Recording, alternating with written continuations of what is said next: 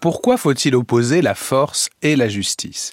L'opposition entre force et justice traverse euh, toute l'histoire de la philosophie, mais encore faut-il comprendre pourquoi elle est si fondamentale.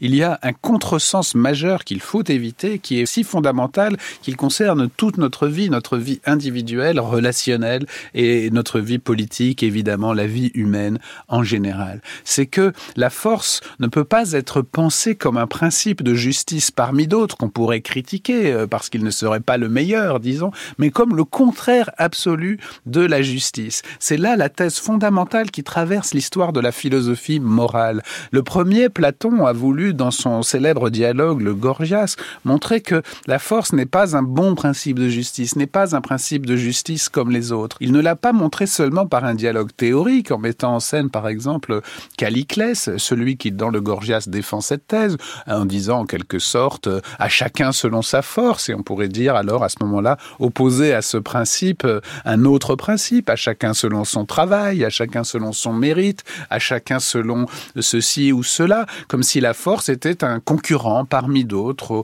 aux, critères, au titre de critères de justice, au titre de critères de répartition des biens et des maux euh, dans une société humaine, au titre de critères d'évaluation des actions euh, humaines les unes à l'égard des autres. Donc on dirait effectivement à chacun selon c'est ça le principe de la justice distributive en tout cas, à chacun selon sa force et à chacun, encore une fois, selon son travail, son mérite, etc. Mais Platon, dans le Gorgias, en montrant comment euh, dans la discussion Caliclès s'énerve et non seulement défend euh, la force, mais fait usage de la force et interrompt le débat, nous montre que la force n'est pas exactement un concurrent comme les autres. Au titre de critère de justice, la force a quelque chose de contradictoire avec la justice en général avec tous les autres principes de justice. Et quel est le cœur de ce problème que tant de philosophes, de Blaise Pascal à Jean-Jacques Rousseau et Kant et Simone Veil et beaucoup d'autres auront repris dans l'histoire de l'humanité? Le fait fondamental, c'est que la force et la justice sont deux manières de résoudre les conflits, notamment les conflits entre les humains, qui sont la source de ce qui est si puissant en nous, peut-être la chose la plus puissante dans les êtres humains, toutes choses égales par ailleurs, savoir le sentiment d'injustice. Le sentiment d'injustice, c'est d'abord un sentiment relationnel. C'est un sentiment interhumain dans un tout, peut-être,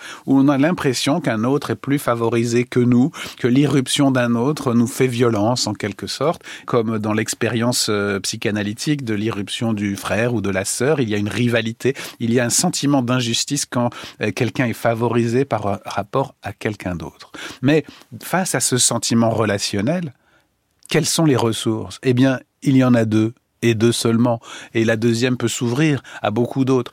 Mais la première, c'est la force. La force, ce n'est pas la discussion. La force, c'est juste l'écrasement de la discussion par la brutalité. Et d'un autre côté, la justice, c'est la discussion. La force, c'est donc l'interruption de la discussion, de la discussion sur l'injustice. Et l'injustice, et la justice, au contraire, c'est son commencement. Ce sont deux modalités relationnelles tout à fait différentes la justice, c'est donc le consentement.